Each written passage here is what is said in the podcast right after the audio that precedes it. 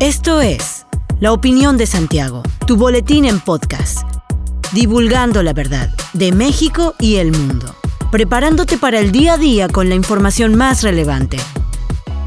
Comenzamos. Buen día, bienvenido a la opinión de Santiago, una dosis breve de información para arrancar el día con lo más relevante a nivel nacional e internacional. La Secretaría de Salud del Estado de Querétaro informó que el martes se registraron 1.325 casos nuevos de COVID-19, así como el deceso de 15 personas por la misma enfermedad. El registro acumulado es de 118.435 casos, 52% son mujeres y 48% son hombres. Se han registrado 6.187 defunciones. En Querétaro, tres hombres y mujeres sin comorbilidades, así como cinco hombres y cinco mujeres con diversas comorbilidades que se encontraban hospitalizados fallecieron a causa de COVID-19. Con sintomatología leve, aislamiento y manejo en su domicilio, hay 7.514 pacientes y 193 hospitalizados, 58 de los cuales se encuentran graves. Se dio de alta sanitaria a 166 pacientes, con lo que se tiene un registro de 104.541 altas. Con relación a la disponibilidad de camas de hospitalización general y con ventilador, con información del 24 de enero se tiene una ocupación del 36% con base en la red negativa de infecciones respiratorias agudas. En Querétaro se registra 21% de ocupación de camas con ventilador y 46% en camas sin ventilador.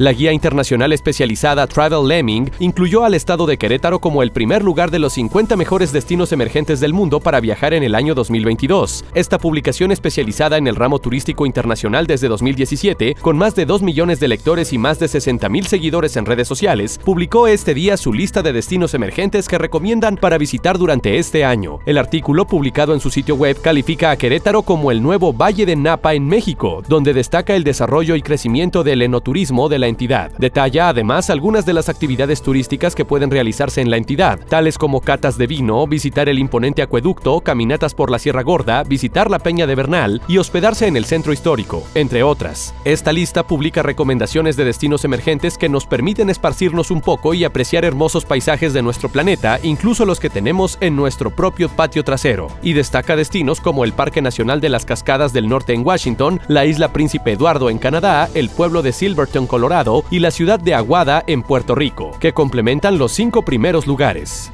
En sesión ordinaria de Cabildo, el Ayuntamiento de Querétaro aprobó las reglas de operación, así como la implementación del programa Tu Beca. El alcalde Luis Bernardo Nava Guerrero aseguró que tan solo en este primer semestre se invertirán más de 11 millones de pesos en beneficio de 4.700 estudiantes desde nivel secundaria y hasta licenciatura. Invitó a las familias y a los jóvenes a estar atentos a la convocatoria que se publicará este jueves en la página de internet del municipio y conocer los requisitos para recibir este apoyo a su educación, para que sigan estudiando por un mejor futuro para ellos. Durante la sesión también se aprobó el acuerdo que autoriza la actualización de la tarifa para el ejercicio 2022 por la recepción, almacenamiento temporal, separación, selección, aprovechamiento, comercialización, valoración, valoración energética, trituración, capacitación y transferencia de residuos sólidos urbanos municipales. Periodistas y activistas se manifestaron en Querétaro para exigir justicia por el homicidio de la periodista Lourdes Maldonado, así como los periodistas Margarito Martínez Esquivel y José Luis Gamboa. Además, exigieron a las autoridades que se garantice el derecho a la libertad de expresión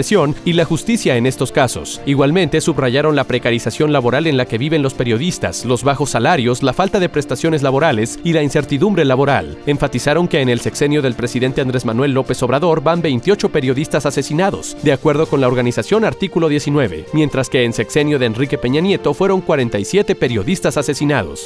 Con el objetivo de garantizar el acceso a los servicios de salud en la población, la diputada Dulce Ventura, presidenta de la Comisión de Salud de la sexagésima legislatura del Estado, Estado presentó la iniciativa de ley que reforma y adiciona la Ley de Salud del Estado de Querétaro. La legisladora mencionó que con esta ley se busca homologar la Ley de Salud del Estado de Querétaro a la que establece la Constitución Política de los Estados Unidos y la Ley General de Salud, con la finalidad de que se puedan prestar los servicios de salud, medicamentos y demás insumos asociados para la atención integral y gratuita de personas sin seguridad social. Destacó que de acuerdo al informe anual sobre la situación de pobreza y rezago social 2021 de Querétaro de la Secretaría Bienestar del Gobierno Federal, 248 188 mil personas carecen de acceso a los servicios de salud, es decir, que uno de cada 10 queretanos no cuenta con servicios de salud, mientras que 1.106.000 personas no cuentan con el acceso a la seguridad social, cifra mayor que representa casi uno de cada dos personas, lo que es sumamente grave. Sumado a ello, la entidad tiene una alta prevalencia sobre las enfermedades crónico-degenerativas, pues el 38% del total de muertes en el estado son relacionadas a la diabetes mellitus, las enfermedades del corazón y las cerebrovasculares. Así lo refiere el Plan Estatal de Desarrollo de Querétaro, por lo cual es necesario redoblar esfuerzos desde la prevención y posteriormente en su atención de manera oportuna, dado que quien lo padece repercute no solo en la calidad de vida de la persona enferma, sino también de la familia.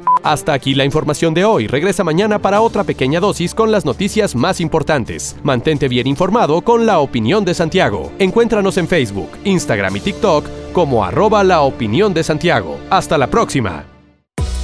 La opinión de Santiago. Comprometidos con la verdad.